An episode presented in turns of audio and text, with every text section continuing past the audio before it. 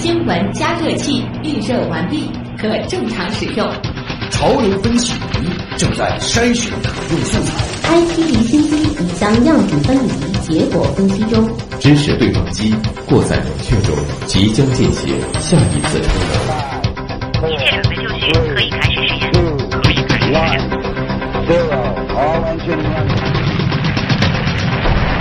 新闻实验室。资讯背后有内涵，新闻里边找知识。这里是上海人民广播电台东广新闻资讯广播，欢迎来到有可能是最长知识的广播新闻节目《新闻实验室》。各位好，我是旭东。今天的新闻实验室马上就要开工了。首先呢，先来关心一下今夜天象啊。今天晚上的星空平静，月相是亏托月。考虑到后天早上将迎来水星西大距，所以这几天日出前可以尝试在东方低空寻找水星，祝各位好运。另外呢，明天早上的六点二十五分前后，崇明北部地区可以观测国际空间站凌日啊。有条件的朋友可以尝试一下。好，再来为大家介绍一下今天新闻实验室咱们主要关注的话题。如今啊，人们早已经习惯了即时通讯、视频聊天，很多人呢可能都不太打电话、发短信了。而从有线电报到五 G 网络，电子通信到底经历了怎样的发展呢？又会在未来如何改变我们的生活？在明天世界电信日来临之际，我们将会邀请资深的电信行业专家一起畅聊电信的过去、现在和未来。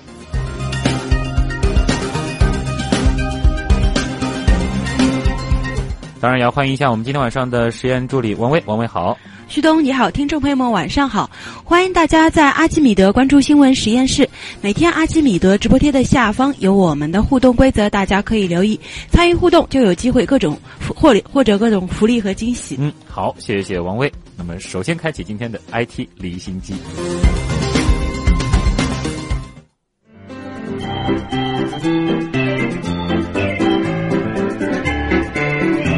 IT 离心机。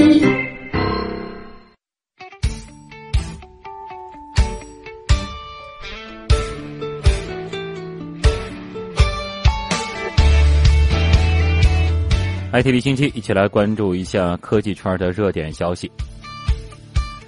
上海市质子重离子医院开业两周年，最新治疗数据新鲜出炉。详细情况呢？我们先来连线东方记者吕春露来听一下他的介绍。春露，请。根据全部三十五例临床试验患者随访近三年的资料看，与临床试验治疗结束时相比，绝大部分患者已无任何不良反应。总体三十五例临床试验患者随访近三年生存率达百分之九十七点一，肿瘤局部控制率达百分之九十四点三。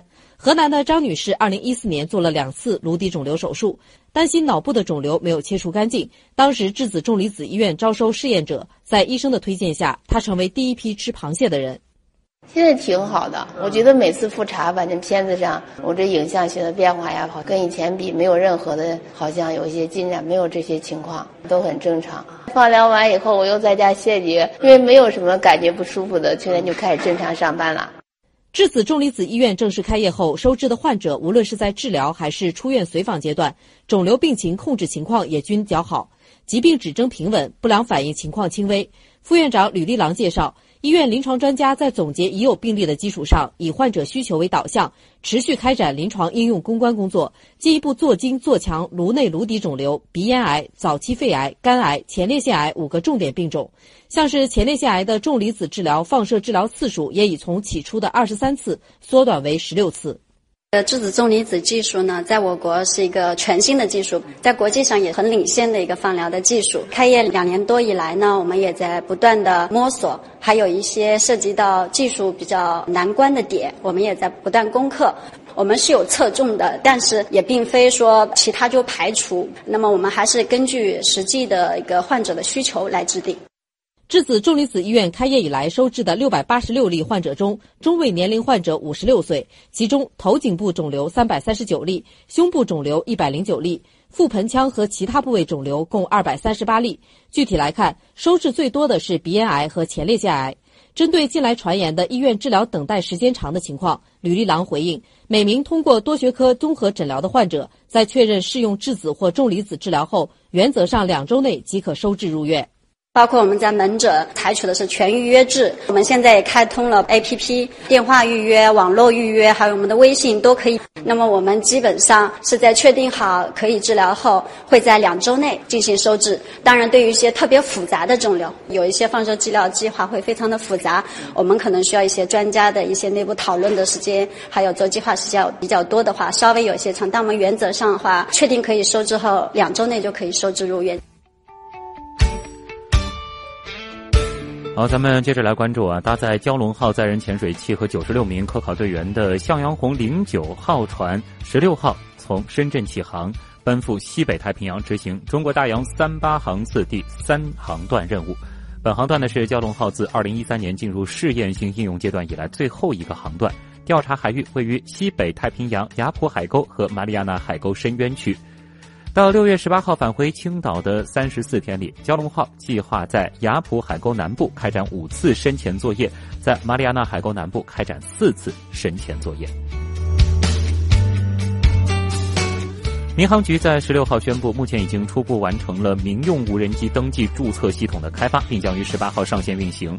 六月一号正式对质量二百五十克以上的无人机实施登记注册，同时正在建立无人机登记数据共享和查询制度，实现与无人机运行云平台的实时交联。好，继续来关注 WannaCry 病毒攻击的后续消息。日本日立制作所在十五号透露，由于受到网络攻击，公司内部系统发生了故障。据了解，感染的病毒与全球各地同时爆发的大规模网络攻击为同一种。出现了收发邮件困难、无法打开附件文件等问题。这一次大规模网络攻击中，日本、日立、英国的损失是颇为严重。日立在英国开展铁路业务，正在加紧确认是否受损等详细情况。那么，日立呢，也正在对日本国内外哪些电脑感染了病毒展开调查。此外呢，日本国内还有某综合医院和个人的电脑已确认感染病毒。而迪士尼近日也是遭到了黑客威胁，黑客表示偷到了即将上映的电影，如果不给钱就泄露出去。对此，迪士尼的 CEO 表示，黑客要求迪士尼通过比特币支付大笔款项，并称他们将会首先发行五分钟的电影，然后在二十分钟内发行整部电影，直到他们的财务需求得到满足。迪士尼工作室拒绝支付该赎金，正在与联邦调查员合作。迪士尼近期要上映的片子有《汽车总动员三》和《加勒比海盗五》。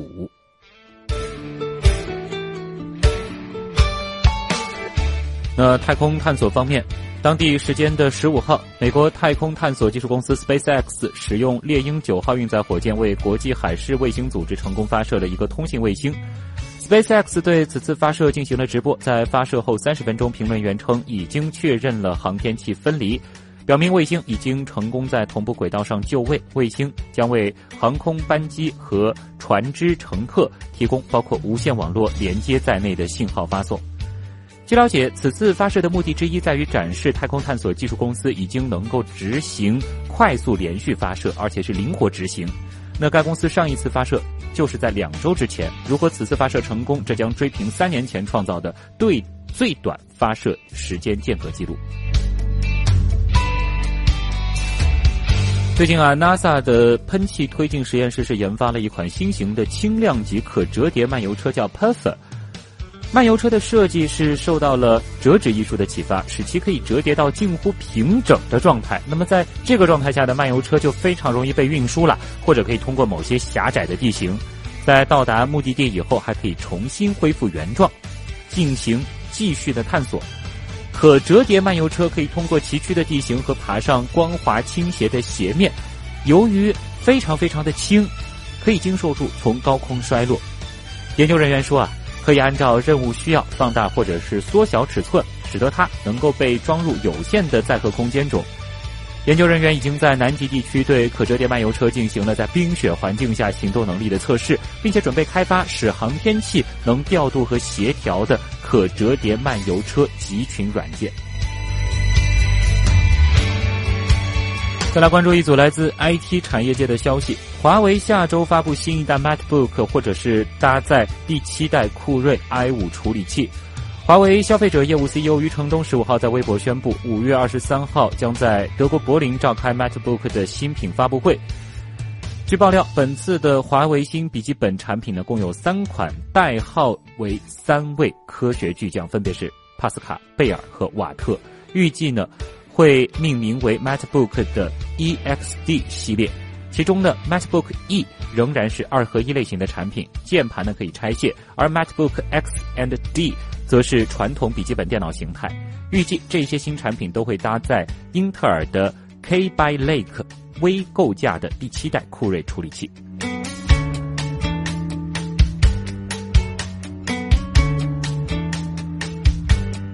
十六号，美团点评公布最新业绩，公司日完成订单量超过一千八百万，现金储备超过三十亿美元，年度活跃买家二点四亿，活跃商家三百万。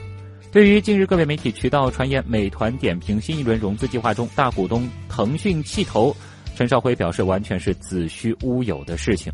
合并大众点评之后，团购起家的美团是陆续进入到了外卖、酒店、支付、打车、短租等行业中。知名的人工智能企业依图科技近日呢是完成了三点八亿元的 C 轮融资。据了解，此次由高瓴资本。集团领投云峰基金、红杉资本、高融资本、真格基金跟投。依图科技称，此轮募集的资金将主要用于人工智能技术在医疗行业的核心技术研发、医疗行业临床应用的拓展以及人工智能医疗团队的建设。目前呢，这个医疗团队已经推出了国内第一个真实应用于临床的人工智能影像诊断产品，也是目前国内唯一实现对全量医疗数据覆盖的人工智能公司。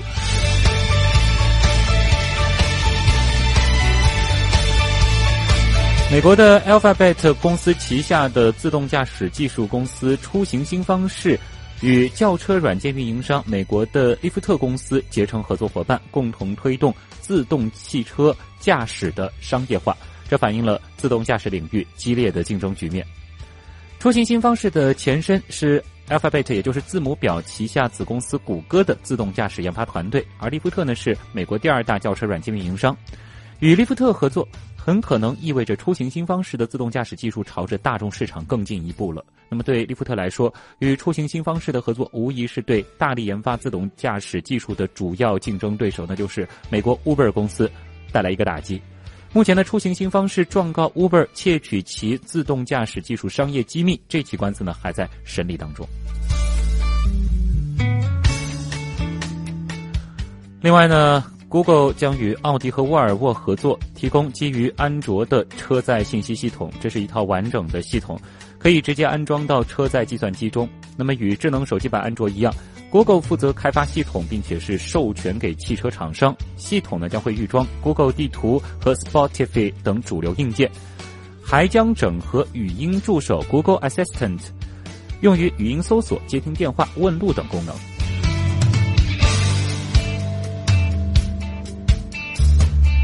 就在各大科技公司忙着把各自的语音助手整合到智能音箱中去的时候，三星却另有想法啊！